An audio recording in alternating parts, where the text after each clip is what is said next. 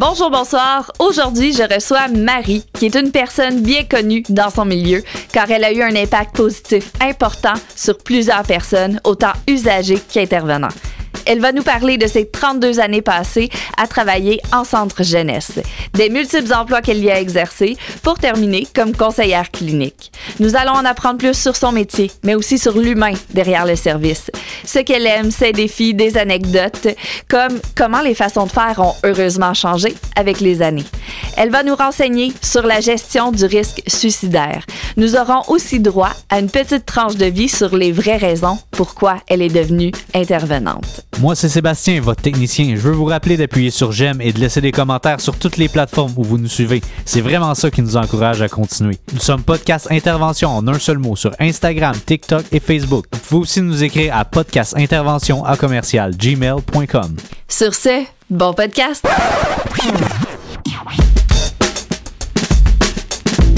Bienvenue au podcast Intervention avec Ariane Kim.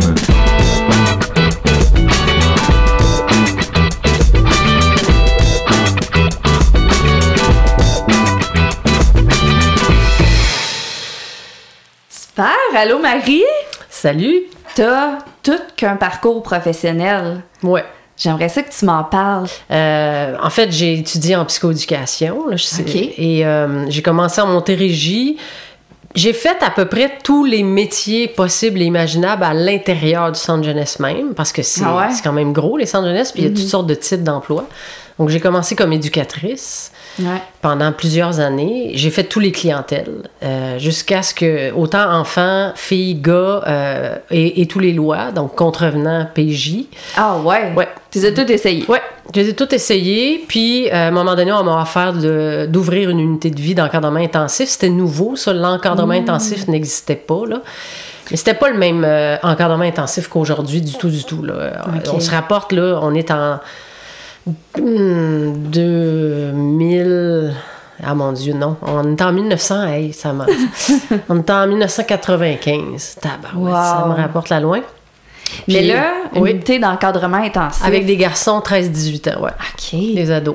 Ouais. Puis ça, dans le fond, c'est une unité où est-ce qu'ils ont des dynamiques plus difficiles. Ouais. À l'époque, ils mélangeaient les contrevenants et les protections de la jeunesse ensemble. Ah ouais, hein? Ouais, ils étaient tous mélangés. Ils, ils- ils- ils mélangeaient même les clientèles, c'est-à-dire les abuseurs et les abusés étaient dans les mêmes unités. C'est vrai? Ouais. Fait que nous, on avait à protéger l'abuseur de l'abusé en plus parce que il était tout. L'important, c'était le type d'encadrement qu'ils avaient besoin, peu importe leurs besoins personnels n'étaient pas pris en compte. Là. Ah ouais, ça on a pas part de sens. Aujourd'hui, Ah non, ça non, se ferait c'est- pas, là, non, ça, ça, là, se ferait ça- pas du tout. Ah non, on Ouais. part de loin. Wow. Donc, j'ai fait Mm. euh, longtemps, là, euh, c'est ça, le, le- le travail qu'on dit au plancher, là, Mm-hmm. l'éducatrice. Et euh, j'ai décidé de, de- de prendre de la distance parce que je m'étais fait un serment, puis je l'avais fait à mon chef de service à l'époque, que si je sentais un jour et que j'observais que je devenais nuisible à la clientèle, que je resterais pas. Parce qu'ils méritent le meilleur et, et ont déjà eu assez de difficultés. Donc, c'est pas vrai que moi, je vais nuire. Et là, j'ai senti que je commençais à ne plus être capable de garder une distance émotionnelle Ah parce ouais. que je venais d'avoir un enfant. Et moi, ça a changé ma Ah. vie. Ouais. Quand j'ai eu ma fille, ça a complètement changé mon état d'être comme intervenante. C'est vrai? Ouais, j'étais plus capable de reprendre ma distance. J'avais beaucoup de difficultés. Ça me, ça me demandait beaucoup trop d'énergie avec la clientèle. Fait que j'ai décidé de reculer. Pas que je suis plus capable d'aider, mais plus aussi proche. Fait que je suis devenue chef d'encadrement à la permanence. J'ai fait ça pendant cinq ans. Est-ce que tu peux expliquer c'est quoi chef d'encadrement à la permanence? là? dans les unités, on, on a eu des éducatrices, euh, vous allez entendre parler du travail d'éducatrice, ça va, mais la permanence, En fait, c'est des gestionnaires parce que tous les unités de vie ont des, des chefs de service le Ouais. jour à, à qui appartiennent au fond le- le- l'encadrement puis le soutien des employés. Mais le soir puis les fins de semaine, il n'y a plus de, plus de chefs de, de service. À l'époque, Ouais. les chefs de service partaient avec des padgettes et on, on pouvait les Oh, appeler wow. 24 heures sur 24, 7 jours par semaine. C'était ça, être, être chef de service, mais ils avaient une unité. Par contre, à un moment donné, ils en sont venus à avoir deux unités. Là, c'était plus viable pour eux. Ils se faisaient Ah. appeler tout le temps. Il n'y avait plus de vie.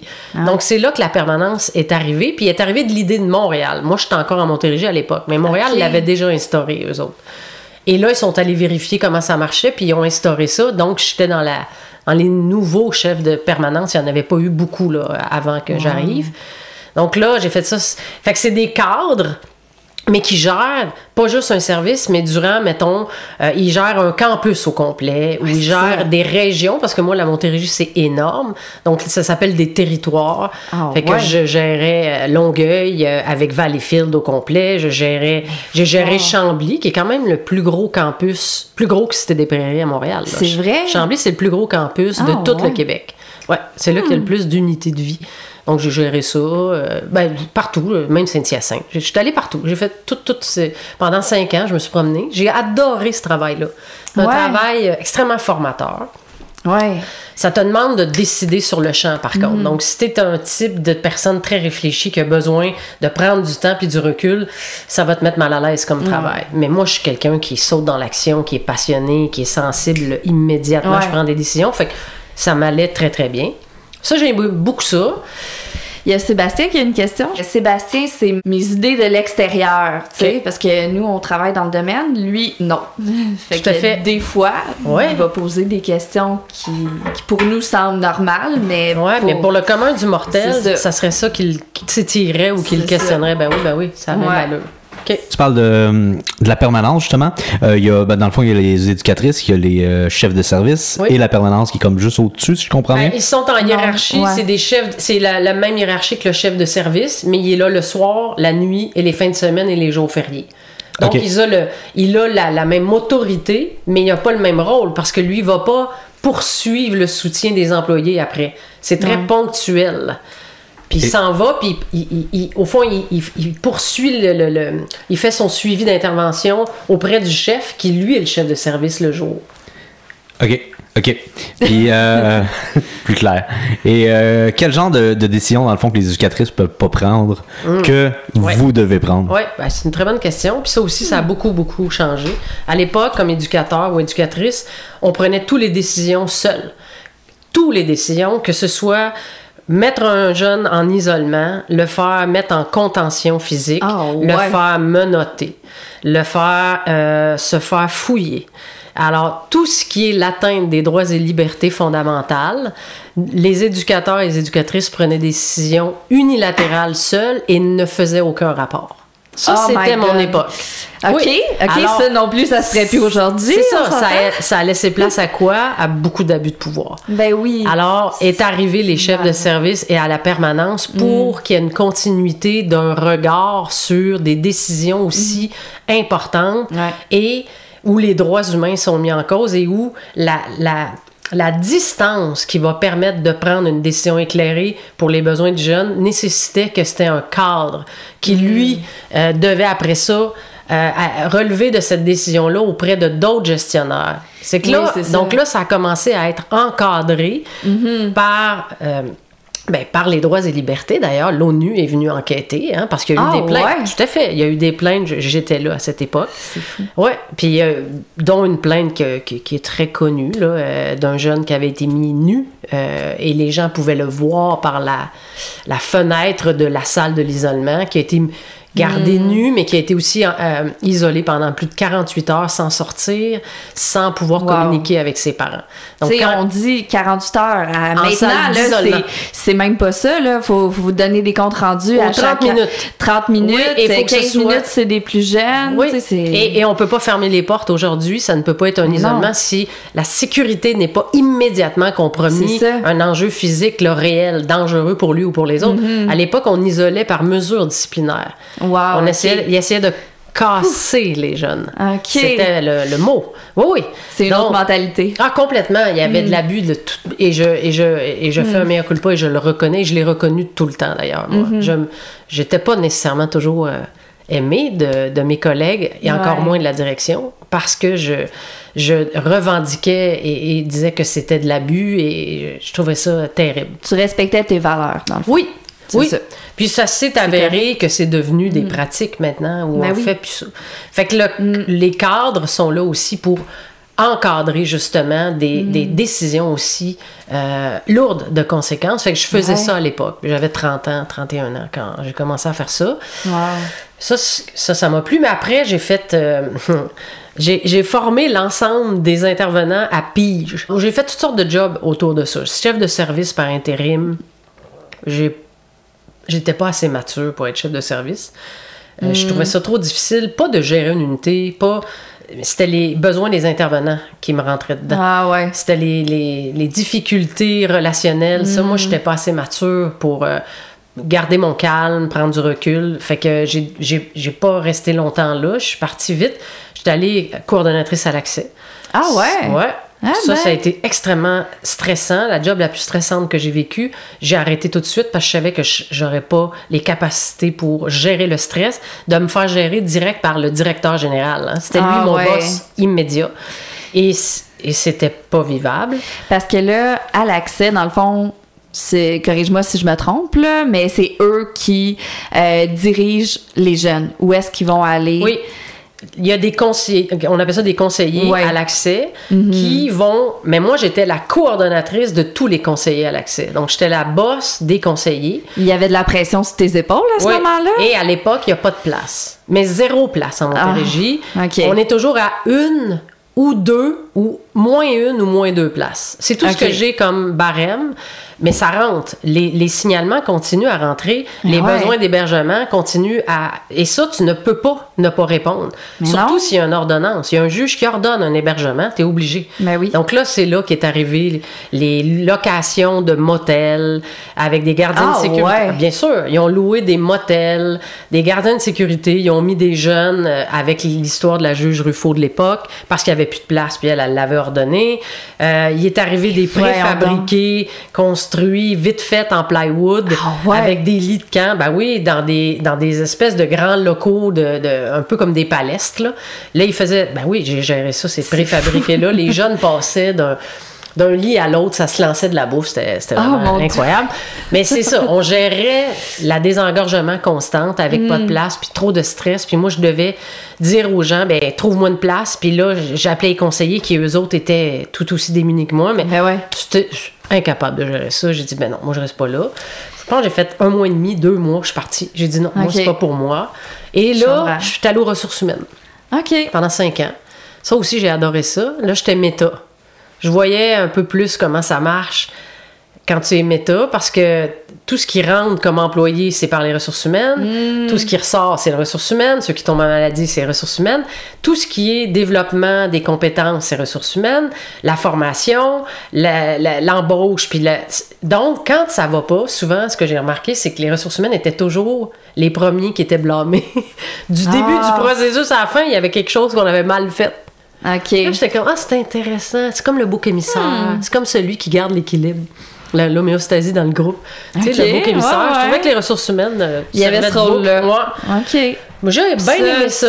Tu te sentais comment? euh? Ben moi j'étais plus au euh, moi j'étais à l'embauche euh, des intervenants psychosociaux puis Ah. des éduques fait que je C'est les intéressant. ouais je les formais à tous Hmm. les, les programmes de base pour qu'ils se sentent confiants et compétents puis en plus. Hmm. ouais j'ai beaucoup aimé ça mais en plus mon autre travail consistait à évaluer les besoins de parce que moi c'était la réadapte qui était mon je dire c'est ça c'est ça ma vie j'ai passé ma vie en réadaptation. Ouais. à l'hé- à l'hébergement j'évaluais les besoins des, euh, des éducateurs puis des, des, des chefs de service à l'hébergement puis là j'allais chercher les offres de formation qui pouvaient leur permettre de développer leurs compétences leur Ah, savoir-faire c'était ça ma job fait que ça j'ai fait ça cinq ans j'ai adoré ça puis c'est là que ça m'a. euh, Bon, là, j'ai vécu des, des, des grands, grands écueils euh, à Montérégie. J'irai pas là, mais je peux vous dire que j'étais vraiment pas à bonne place comme intervenante avec leur vision, leur valeur, leur façon de faire. Ce qui m'a amené à être en conflit perpétuel euh, et donc même à porter de plainte contre des gestionnaires. J'étais Ah. dans des. J'ai gagné mes plaintes en passant, mais Ouais. il y avait un programme là, de harcèlement et tout ça. J'ai porté plainte. J'ai été très bien accompagnée d'ailleurs. Mhm.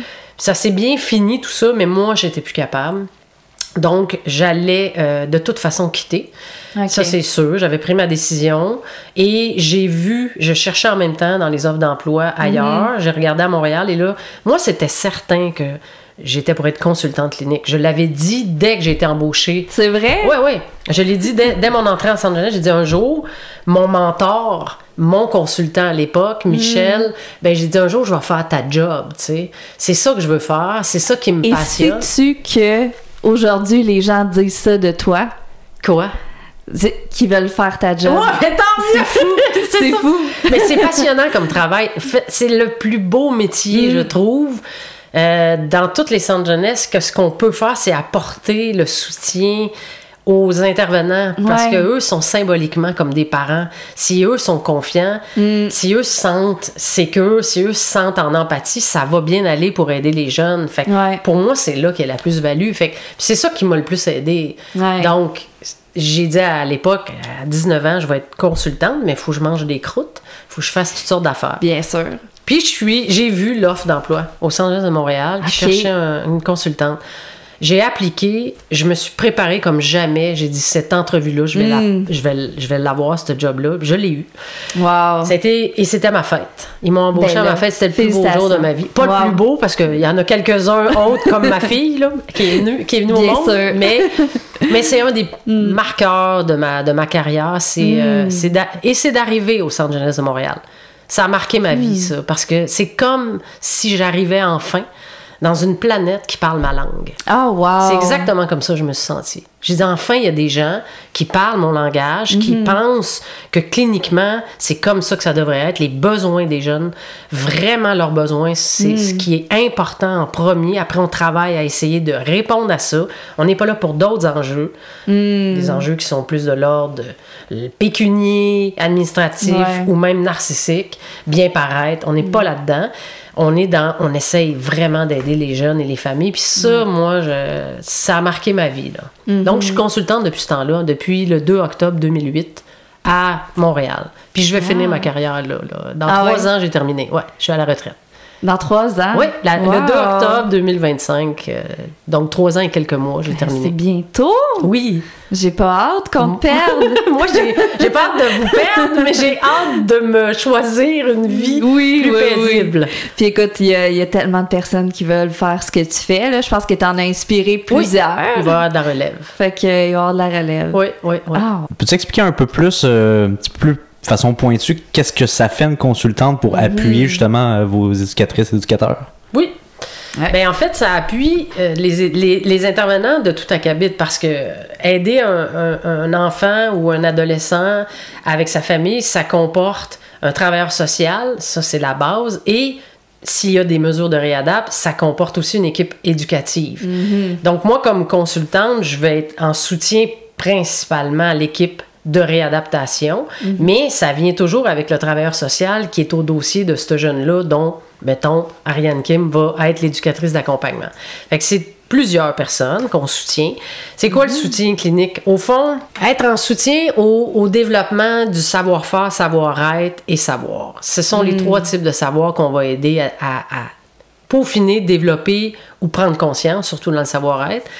Euh, mon travail consiste à, dès le processus clinique, dès le début de l'entrée de l'enfant jusqu'à la fin, il y a un processus clinique à suivre. Moi, je vais être là pour aider les intervenants à certains moments, ils sont obligés de m'appeler. Parce que dans le processus, par exemple, lors de l'analyse de la dynamique familiale, après la cueillette de données de 45 jours, ce sont des, ce sont des marqueurs légaux. ouais.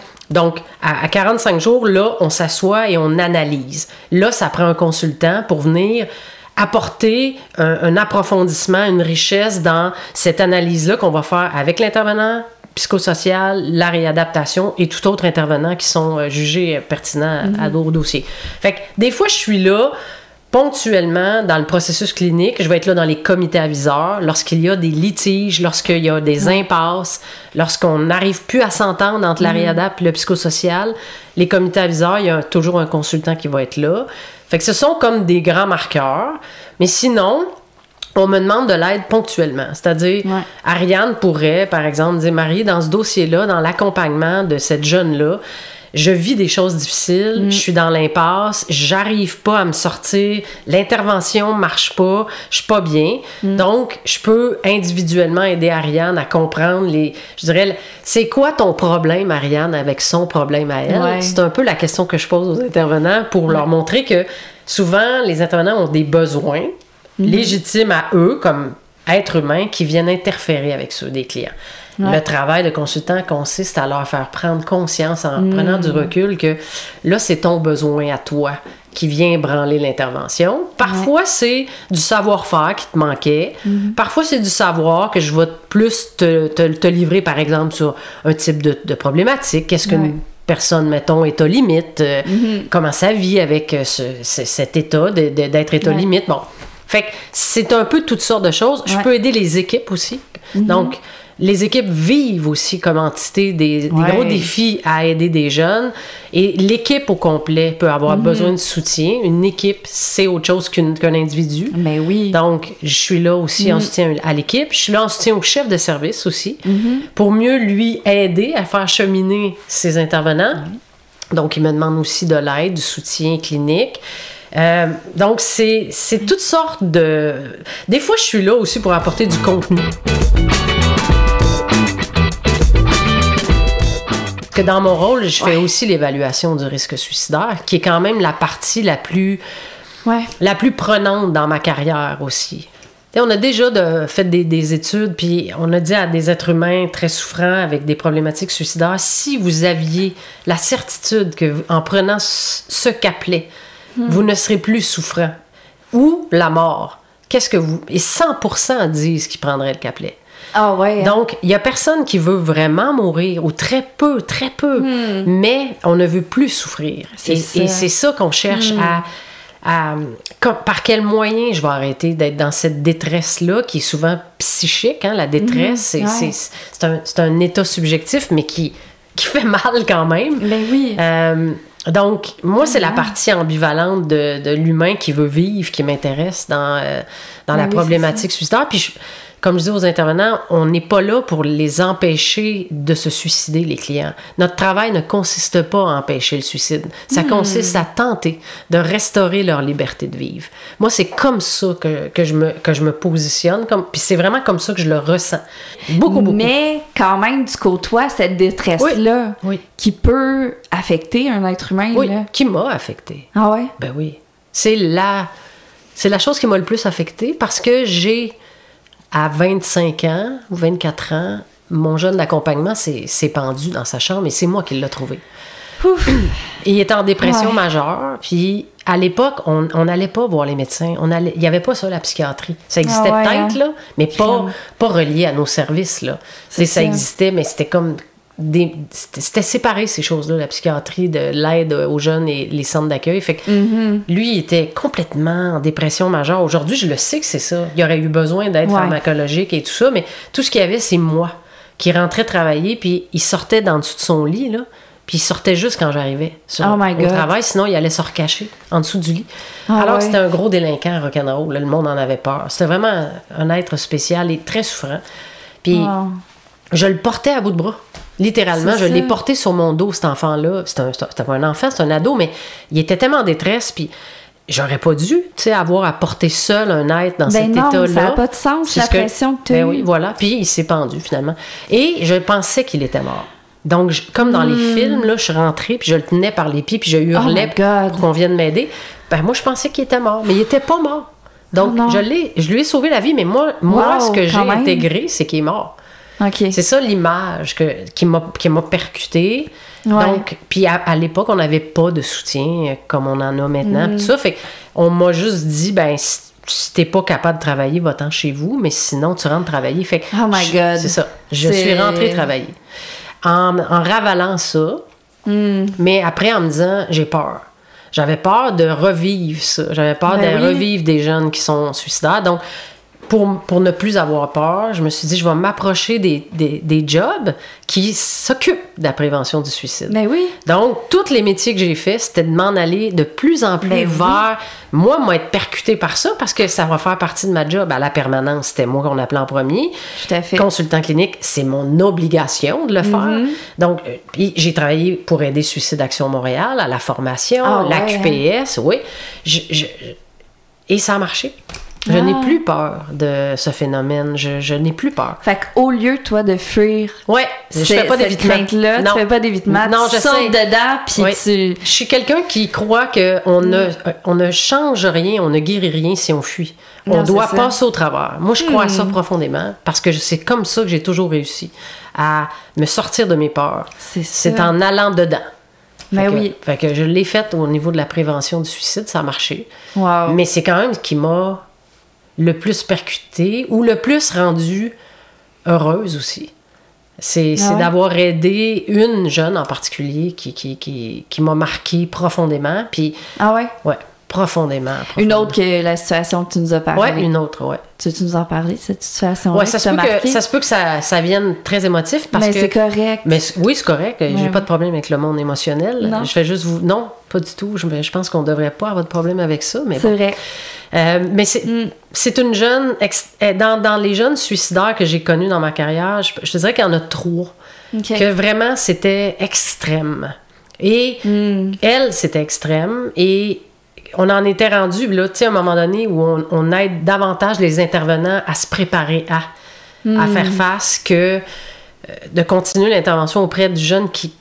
On a tout fait, là. À un moment Ouais. donné, euh, on- bon, on était rendu avec elle, elle était très suicidaire, elle était placée pour ça. Uniquement pour ça. Hmm. Parce qu'elle elle avait fait deux tentatives par pendaison, donc c'est létal. Donc c'est très dramatique parce Ben qu'il n'y a pas. Oui, voilà. Et donc, elle est en crise suicidaire, elle Hmm. a sa planification, c'est-à-dire qu'elle a une corde de cacher. Elle, elle nous l'a dit. Hmm. J'ai caché une corde, je vais me pendre et ça va être dans les jeux d'enfants derrière, dans la cour. Donc, elle, elle, sait Elle a le plan, là. Ah oui, Tu elle sais que c'est imminent. Sauf que là, elle le est, danger est là. Puis elle est, elle est, c'est une jeune qui, qui, qui, qui- que vous, je veux pas que vous la reconnaissiez, mais c'est quand même une jeune qui a été euh, abandonnée en Haïti. Elle est plus au centre jeunesse maintenant, elle est adulte. Elle a été abandonnée en Haïti et adoptée par une famille québécoise et réabandonnée au Québec par cette famille-là. Donc deux abandons Oh. dans la même vie, là, c'est, c'est intense. Vraiment. C'est difficile, puis Hmm. elle, elle, c'est une jeune qui, euh, qui, qui avait aussi un- une fragilité au niveau de sa personnalité, au niveau psychotique. Donc, elle était suivie en psychiatrie, mais suivie de très près Hmm. euh, par sa psychiatre qui venait même la voir au centre jeunesse, ce qui est très rare. On voit pas ça Ben souvent. oui. Voilà. Et dans les derniers temps, dans la crise aiguë, la psychiatre venait deux fois par semaine. Ah fait qu'on ouais, était hein. autour d'elle, tout le monde. Ouais. Ça donnait rien de l'hospitaliser, là. Non. Fait que je l'ai fait isoler pour sa sécurité, sachant qu'une crise de cette envergure dure maximum 24-48 heures.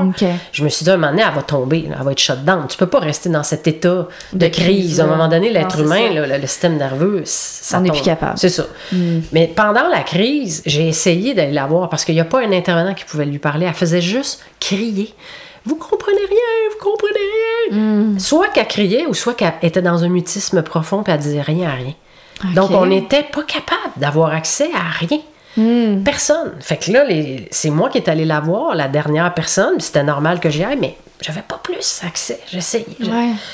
Et j'ai dit, là, vous l'isolez avec une surveillance constante. Ça aussi, c'est très rare que je demande ça. Fait qu'il y avait Hmm. des yeux sur elle constamment, 24 heures sur 24.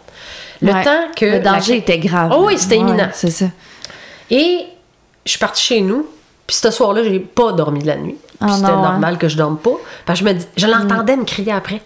Puis je la voyais. Je- puis je me Mm. disais, mais qu'est-ce que je comprends pas? Qu'est-ce que je comprends pas? Qu'est-ce qu'on comprend pas? Ouais. Puis à un moment donné, je me suis dit, ben c'est ça. On peut pas comprendre parce que ça se comprend pas. Ouais, Fait qu'on effectivement. va arrêter d'essayer de comprendre. C'est ça. Fait que tu vas t'en aller la voir, puis tu vas te taire, Marie. Puis tu vas lui Hmm. dire que ça doit être intolérable de vivre ce qu'elle vit, mais que tu vas rester à côté, puis c'est tout. C'est ça que j'ai fait. Je suis retournée la voir très tôt le lendemain matin. Puis elle était là, derrière son petit oreiller, avec ses grands yeux noirs de biche. Là, elle avait des cils magnifiques. Hmm. Très belle fille, d'ailleurs. Et elle est cachée. Puis je lui dis, puis je m'assois par terre. Je sais pas pourquoi, spontanément, c'est je- intuitivement, je me suis assise à terre.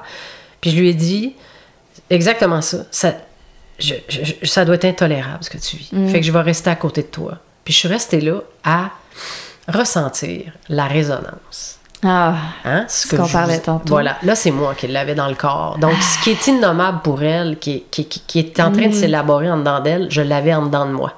Je suis Mm. restée assise là peut-être une heure, une heure et quart. Et j'étais vivre ça. Oui, et j'étais plus capable de tolérer ce que je vivais moi.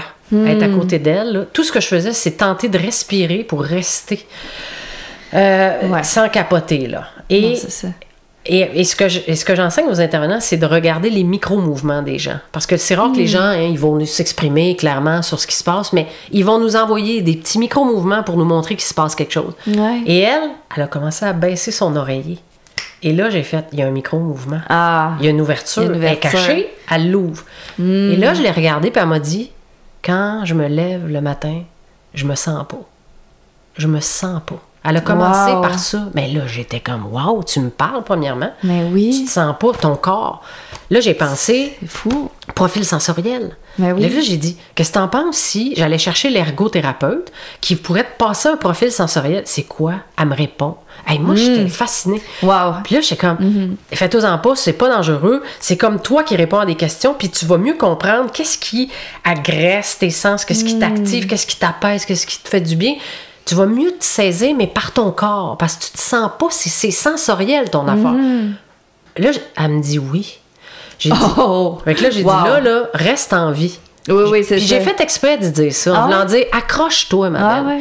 On a des solutions. Il y a- il y a- là. il y a- en tout cas, il y a une ouverture. Là. On, va, Mhm. on va exploiter ça. Et de fil en aiguille, je te passe tous les détails, mais j'ai eu des embûches tout le long parce que l'ergothérapeute ne pouvait pas aller à l'adolescence, Ah. elle était embauchée pour les enfants. Il a fallu que j'aille chercher la direction pour qu'il l'autorise parce qu'elle a dit Je peux pas, je suis pas embauchée pour les ados. Fait que je peux pas, je, je compte mon mandat. Oui, mais suicidaire. C'est important. Oui, on s'en fout. C'était toujours ça, mais à chaque fois, la direction disait Ben oui. Fait que là, elle y allait. sais. De fil en aiguille, elle- elle- on lui a dit qu'elle avait pas de peau. C'était un peu comme si elle avait pas de peau. Ah, ouais? jeune. Oui. L'argot, elle, elle n'en revenait pas. Elle était comme toute la graisse. Les lumières, les sons, les odeurs, les bruits, les mots.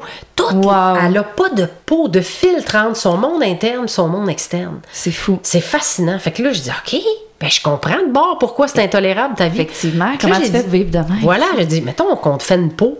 C'est-à-dire qu'on va faire des écrans pour que on, espère, tu sais, les sons dans ta chambre, on va tamiser les lumières, on va essayer de, de baisser les stimuli, on va arrêter de te parler. Elle a dit, OK, on va essayer. Et là, elle Wow. veut, là. Wow. Ben, de fil en aiguille, là, j'ai dit aux intervenants, arrêtez de lui parler, parce que là, les comment tu te sens, puis ce que tu penses, là, ça l'agresse complètement. C'est c'est pas utile. Puis là, j'ai recommandé qu'on aille marcher avec elle dans le bois. Oh. Et voilà, il y avait Ouais. un bois pas loin du centre jeunesse et son éducatrice l'amenait côte à côte, en silence, marcher dans la nature, dans le bois et revenait. Tous les jours, c'était ce qu'il faisait. Et tranquillement, pas vite, elle a demandé, on, on l'a on l'a amené à un stage parce qu'elle aimait les animaux. OK. Encore les sens, Ouais. les- le poil des. Là, j'ai dit qu'il y a des animaux, qu'il y a des chiens? Les- Le monde amenait leurs chiens dans le stationnement, elle allait les flatter. Tout ça est dans le corps. Tout ça est dans les sensations, pas de mots. Elle flattait les chiens des gens. Elle est allée à un stage s'occuper de brosser les chevaux, de s'occuper des chevaux. Puis tranquillement, elle a dit J'aimerais ça adopter un chat noir. Ah. Et là, j'ai fait, ben, c'est toi, dans ma tête, tu veux adopter Mm. et t'occuper d'un petit minou noir. Ah. Elle est quand même d'origine, avec. Ben euh, oui. Mm. et voilà. Fait que j'ai dit, ben, c'est fascinant. Et là, on y a trouvé une famille d'accueil. Ben voilà, elle veut s'occuper d'elle. C'est vivant, ça. Ben oui. Et donc, j'ai, mais non, on n'a pas le droit d'acheter de choses en jeunesse. Fait que là, Mm. retourne à la direction. Il y avait toujours un embûche, mais que je réussissais avec la T'es direction. à bonne, t'es bonne. Ben, je lâcherai pas, moi, là, c'est sûr. On avait le filon. Ben, de fil en aiguille, elle a eu son chat. Elle- oui, on lui a acheté un chat noir qu'elle est allée Wow. porter dans sa famille d'accueil qu'on lui a trouvé pas loin du centre jeunesse. Elle allait s'occuper de son chat, le nourrir, nanana. Elle Wow. revenait, elle allait marcher et tout. a- Et ça s'est estompé, cette crise-là, suicidaire, qui était déjà estompée, mais tu sais, qu'elle n'est pas revenue en crise. Non, c'est ça. Et plus ça allait, ben finalement, elle est sortie, elle est allée vivre dans sa famille d'accueil. Elle est retournée Hmm. à l'école. Wow. Elle- On a restauré sa liberté de vivre et elle est C'est revenue. fou. Elle est revenue me voir avec vrai. sa famille d'accueil pour me la présenter. Puis pour me remercier, en me disant Hmm. T'es la, t'es la seule personne qui m'a entendu. Mais j'ai dit non, non, attends, là, t'es- c'est grâce à toi et toute une équipe, ma Oui. belle. T'as pas idée combien il y a de monde de derrière ça. Incluant la direction, là. incluant la direction à plusieurs reprises, grâce au fait que Mm. tu as osé nommer quelque chose. Puis elle dit ben si moi je m'en suis sortie, ils peuvent tous s'en sortir. C'est tellement une belle réussite. Ouais, ouais. Peux-tu nous parler un petit peu plus de toi? Mm-hmm. Qu'est-ce qui t'a amené à faire ce métier-là? Hmm. Oh, je le sais très bien maintenant, mais ça a été Hmm. long avant que, que je. Oups, je me suis reculée. Ouais. Ça a été long. euh, ça a été un long parcours avant que je clarifie réellement les vraies raisons, Euh, pas les raisons euh, superficielles, Ouais. mais les raisons profondes. Parce que euh, dans mon enfance, dans ma famille, moi je suis la dernière de quatre enfants. On Ouais. est tous collés là. Donc moi j'ai deux ans avec mon frère, euh, mais les autres ont un an là. Fait qu'on est vraiment très très proches en âge. Puis euh, j'ai, j'ai, bon, je suis née déjà avec euh, des, des prédispositions de sensibilité, ça c'est clair. Je suis très sensible et euh, très, euh, je vais dire avec une, c'est ça. Je pense que j'ai une intelligence sensible qui m'a amené à percevoir rapidement dans mon environnement les besoins de mes parents, surtout de ma famille, de mes proches dans le but, en fait, je- mes parents étaient peu disponibles, euh, pour ne pas dire pas, pas, pas souvent disponibles à mes besoins. Donc moi, j'ai un type d'attachement qu'on appelle évitant, OK.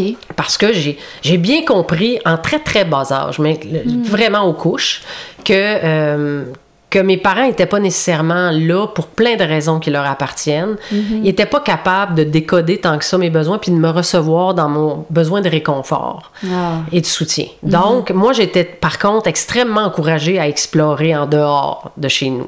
Ça, pas de problème. Explore tant que tu voudras.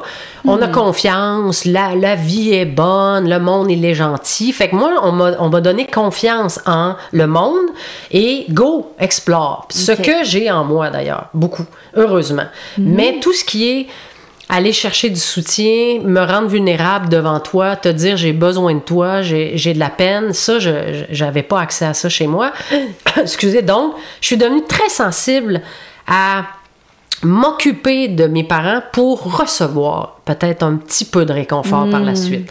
Ce qui m'a forgé rapidement, qu'on appelle, Alice Miller dirait, le drame de l'enfant doué. Je vous recommande de le lire, parce que rares sont les intervenants qui n'ont pas vécu ce que j'ai vécu, c'est-à-dire Rares sont, je dis intervenants, là, toute personne en relation d'aide, même les Ouais. enseignants, les, les infirmières, ceux qui prennent leur vie pour, au service de l'autre, c'est des gens souvent qui ont eux-mêmes manqué. Et je dirais que c'est probablement une majorité qui ont compris que s'ils s'occupaient des besoins des autres, ben, il y avait peut-être plus de chances de recevoir une, une, une, valeur. Puis, Ouais.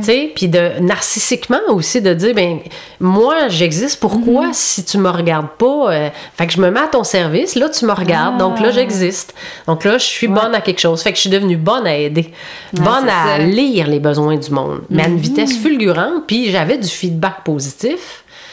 Donc, ça m'a amené à m'occuper des autres et moi, ben, à me mettre de côté. Pendant un bon Ouais. moment, jusqu'à ce qu'à un moment donné, je comprenne que. Ben, puis en plus, la clientèle de la DPJ, c'est pas un hasard non plus. Je suis allée chercher la clientèle la plus euh, blessée, la plus Ouais. vulnérable, mais Ouais, aussi la plus agissante. Euh, parce que c'est aussi vrai. relié à mon vécu dans ma famille, là, où c'était par bout de rock'n'roll, là, avec mes frères et tout ça. Fait il y avait, euh, tu sais, je suis allée en intensif avec des ados gars, tu sais. Mes Ouais. frères, ça, ça bardassait chez nous. Puis vu qu'on était laissés beaucoup à nous-mêmes, ben, fallait se débrouiller, là, avec les moyens du bord. Fait que moi, ça ça m'a forgé. Je suis comme devenue... euh, capable de faire face à toutes ces intempéries parce que besoin absolument de contact. Ça, je l'ai compris. À tout prix. Besoin de contact, donc je vais m'en aller dans des milieux, c'est rock'n'roll. Mais au moins, j'aurai des, oh, j'aurai des contacts. Là, sais. C'était, c'était bien inconscient. J'ai compris ça avec le temps. Fait que... euh, c'est sûr que ça, ça, ça a changé ma posture d'intervenante. Quand j'ai compris ça, j'ai arrêté Ouais. d'intervenir dans les mêmes euh, dans les mêmes buts. J'ai me- j'ai commencé à plus me protéger, euh, plus re- prendre du Prendre recul. distance. Ouais, ouais, ouais, Ouais. ouais. Mais c'est pour ça que je suis devenue euh, dans la, en, en psychologie. Puis je le Ouais. savais à 10 ans que, que je ferais ce métier-là. Ah ouais? Oui, j'avais décidé à 10 Wow. ans. Ouais, ouais, ouais. Puis j'ai j'ai jamais démordu, là. J'ai fait le bon choix, par exemple, parce que j'ai j'ai été passionnée toute ma Oui. vie là, de, de ma carrière. là. J'ai enseigné à l'université, j'ai Hmm. euh, au cégep, euh, tu sais, j'en mange encore. Puis mon chum me dit, ça. tu vas être à la retraite dans trois ans, tu vas, qu'est-ce que tu vas faire? Tu te vois pas quand t'en parles? Oui, mais c'est correct. Non, c'est ça. Je, je suis passionnée aussi de la nature puis de rien faire. Fait que, Ouais, de oui. vivre. Ouais. Puis tu sais, ce parcours-là, mais j'adore que tu nous parles de ce parcours-là parce qu'effectivement, je pense que ça prend un chemin de vie pour réaliser Mhm. Concrètement, tu sais, pourquoi vraiment on fait ça. Mhm. Toi, tu es capable de nous le dire, puis merci.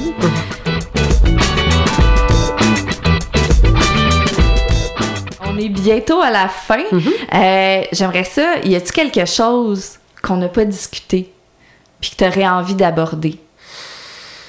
Ben, des fois, ce qui me vient à la fin de ma carrière, c'est le. Ben, qui, qui, qui d'ailleurs est d'actualité, c'est le regard public sur nous maintenant, qui n'y avait Ah, pas ouais. avant. Euh, Ouais. Tu sais, moi, je trouve que.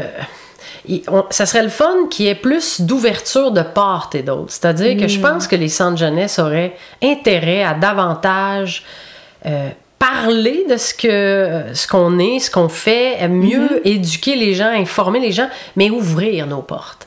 Je Ouais. comprends la confidentialité, je comprends. Euh, c'est important le, le- le- secret professionnel, puis Ouais. c'est- mais en même temps, c'est tellement fermé que Mm. ça contribue à ce jugement social des gens qui sont suivis par la DPJ. Ouais, mais s'ils quel- savent pas, C'est presque honteux d'être ouais. suivi, alors que. Mais non, c'est des gens qui ont des besoins, donc on peut-tu briser des préjugés de, de part et d'autre, là? C'est vrai. En ouvrant un peu plus, euh, puis, tu sais, en organisant ça pour que la communauté soit plus au fait. Je vais donner un exemple concret. OK. Vécu. Chambly, à l'époque, du verglas. Oh, wow. Bon, tout le monde Ben se oui. souvient. Je suis chef de, de permanence à l'époque, du verglas. Crise majeure Ben ouais. en Montérégie. Pour ceux qui sont plus jeunes, Ouais. le verglas, là, il n'y avait plus d'électricité nulle part. Non. En Montérégie, je pense que c'était la zone noire où est-ce Le que... triangle. Le triangle, où est-ce que, pour vrai, on a été longtemps, Très longtemps. très longtemps Donc là, dans le, noir. c'est vraiment une question de, pour, pour des personnes de vie ou de mort. Il n'y a plus de, Oui, plus de chauffage. c'est plus- l'hiver aussi. Oui, oui, c'est l'hiver, oui. sais. Donc c'est très grave. Oui. Et nous, à Chambly, on a des génératrices. Mm-hmm. Et donc, on part les génératrices, mais plus ça va, plus le temps passe, plus les gens autour, ils peuvent plus survivre dans leur maison. Non, c'est ça. Et donc, on décide d'ouvrir nos gymnases à tous les voisins autour. OK. Ces mêmes voisins, au départ, lorsque Chambly ont voulu construire l'aile, Hmm. l'agrandissement qui est devenu le méga centre jeunesse qu'il y a maintenant, parce qu'au début, c'est une ancienne, euh, je dirais comme un couvent. hein, OK, Chambly, ouais. c'est- c'est- Souvent ça. c'est ça. Mais derrière, ils ont agrandi, c'est phénoménal derrière. Ça paraît pas, mais quand tu vois ça, c'est c'est gros, gros, gros. Ben là, Hmm. ils ont tous porté plainte. Ils ont fait une pétition, les gens, parce qu'ils avaient Mais peur. voyons. Bien sûr, la communauté avait peur.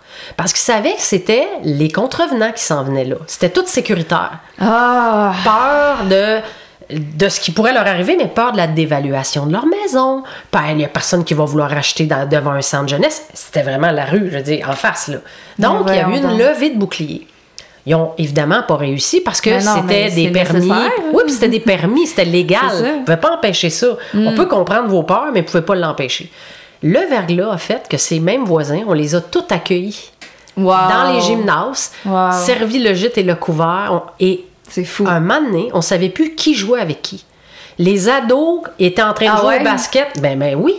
Avec les unités de vie, ils se mélangeaient la Ben oui. Ça a été Ah, c'est magnifique. magnifique. Ils Wow. ont fait faire une plaque. Elle est vissée à l'entrée. Ah. Vous irez voir. Une plaque, une espèce de bronze Mhm. qui remercie, qui témoigne de tout notre accueil, de toutes Hmm. les. et du préjugé qu'il y avait envers les jeunes. Qui, c'est pas Ben vrai oui. que c'est des monstres là, Mais qui non. vont t'agresser puis qui vont. C'est Voyons. pas de même, ça marche. Mais C'est des êtres humains qui ont Ben des oui, détresses, qui peuvent faire de l'acting out, mais qui, Ben oui. la plupart du temps, tentent d'être des bonnes personnes. Ben qui, oui. bon, ben, ça a changé le monde. Fait que ce que je veux mettre en lumière, c'est on peut-tu un peu plus Mm. se côtoyer pour voir que d'un bord puis de l'autre, tu sais, euh, on, on, a- on aurait intérêt. Ça, je trouve Ouais. que Euh, puis socialement, euh, les gens ont beaucoup de préjugés. Donc, Mhm. essayez de pas juger avant d'avoir vu l'ensemble de la situation. Ben non, parce que ça. aller marcher dans les souliers des intervenants Mhm. avant de critiquer le travail qu'ils ont fait, Ouais. c'est trop facile parce que c'est vraiment Mhm. Ouais. beaucoup de décisions complexes à prendre Mhm. dans le travail d'un intervenant psychosocial, par exemple. Ouais. Qui, qui tu sais, c'est ça, c'est de faire attention à se lancer la balle. Puis euh, ça, je trouve qu'on aurait tout intérêt à, à mieux se connaître. Ouais. Ouais, Ton ouais. métier de conseillère clinique est vraiment. Ah, c'est un beau métier, Ouais. vraiment. Je suis vraiment contente. Je suis, je suis fière. Je suis fière de moi, de, Ben de oui, mon parcours. il y a de quoi. Ben oui. Ben non, oh oui, Ben absolument. Je suis très contente. Ouais. Ouais. Puis, euh, ben moi, je suis super contente que tu sois venue nous, nous en Ben, parler. Merci de ton invitation. Ça fait plaisir. Bonne continuité. Merci. Toi aussi. Bonne Merci. retraite. Bientôt. Merci, oui.